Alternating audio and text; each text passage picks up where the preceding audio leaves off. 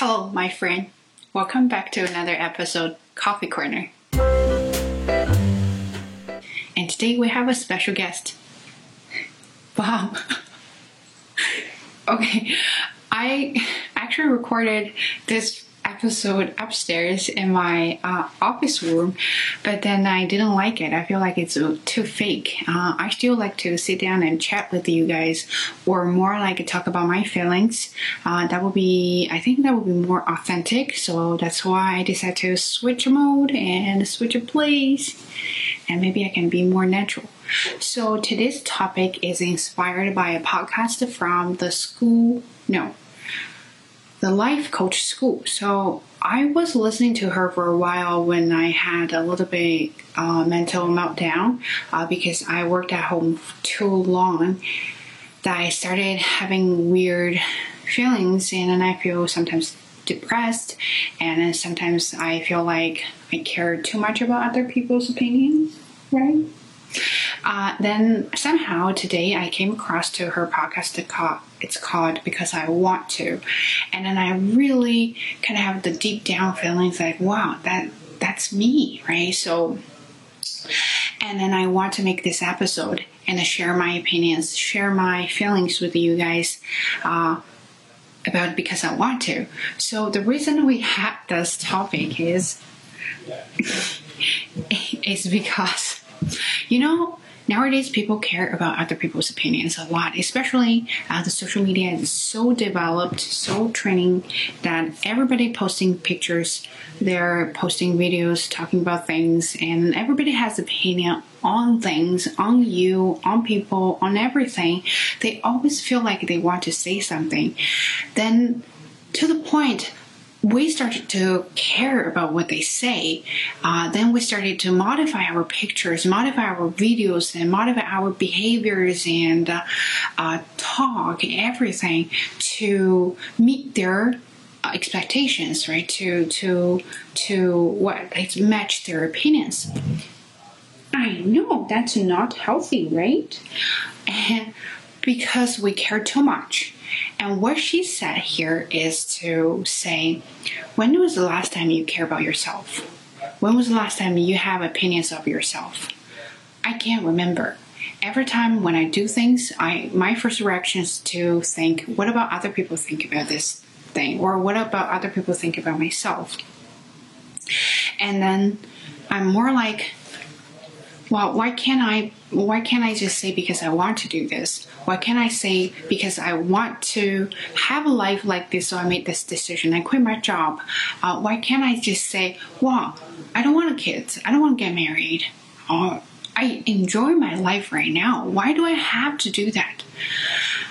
I think because when you say, oh, because I want to, that takes a lot of effort, takes a lot of courage to say that. people are going to think you're weird.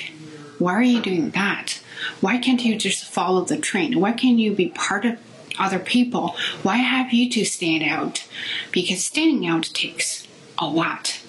Are you ready to sacrifice? Are you ready to be the only one? If you're not not ready of course you care. Me too. I'm just an average person. I care about what other people think about me. But then you have to ask yourself why do you care? What do you want them to think of you? Why that is so important right? Oh, so let's say I I made this decision. I choose to do this because I want my parents to think I'm a good daughter. I want my friends to think I'm a good friend. I always support them. I want my colleagues to think I'm a good colleague, and I want my boss to think I'm a good employee. But am I? Am I authentically, genuinely a good daughter, a good person, a good friend, a good colleague, or, or a good employee? Am I? So the difficult part for our life right now is we pretend to be someone we're not. And we're tired. We're constantly tired because we're not that person. We're trying to live up to the expectations. We're trying to uh, care too much about what other people think about us. We're trying to care about their opinions. Doesn't matter if it's good or not. We care too much that to the point we lost ourselves.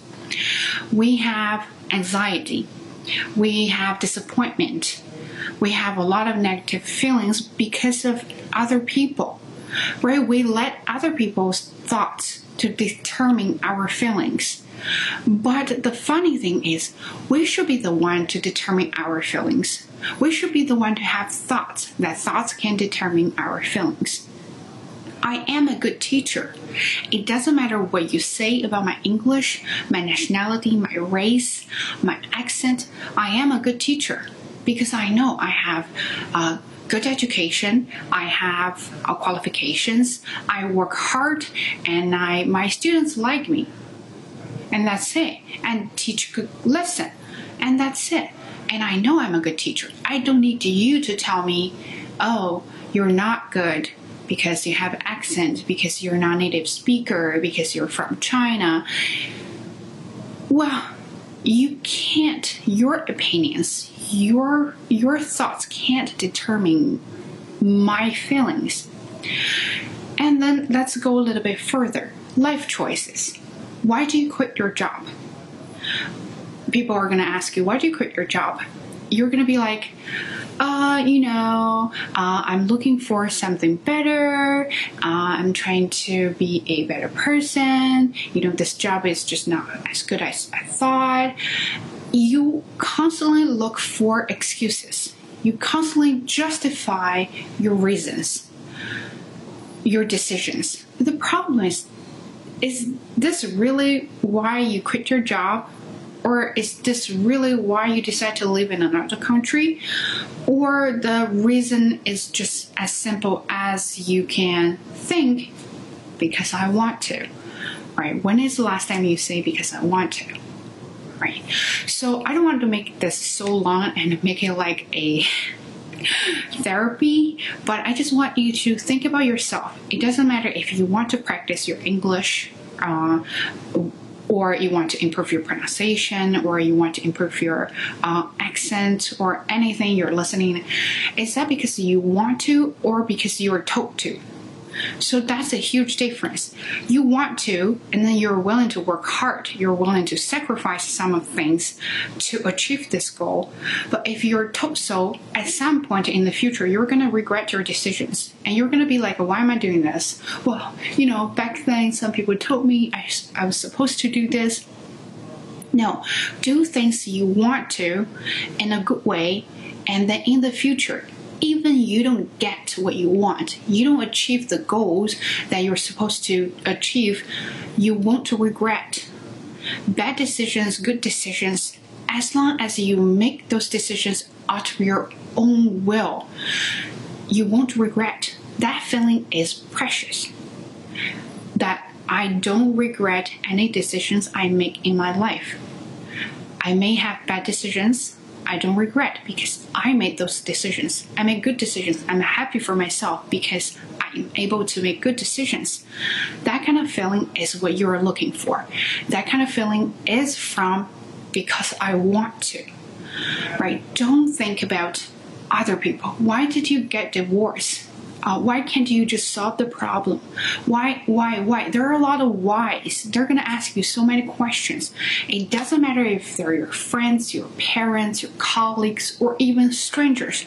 They are all the same because this is your life, not their life. Do you want to make this decision? Do you want to live your own life? If your answer is yes, then you're going to put a lot of effort you're going to do anything regardless of what they think about you because what you think about you is the most important thing. I hope you like this episode and I'll see you next time. Bye.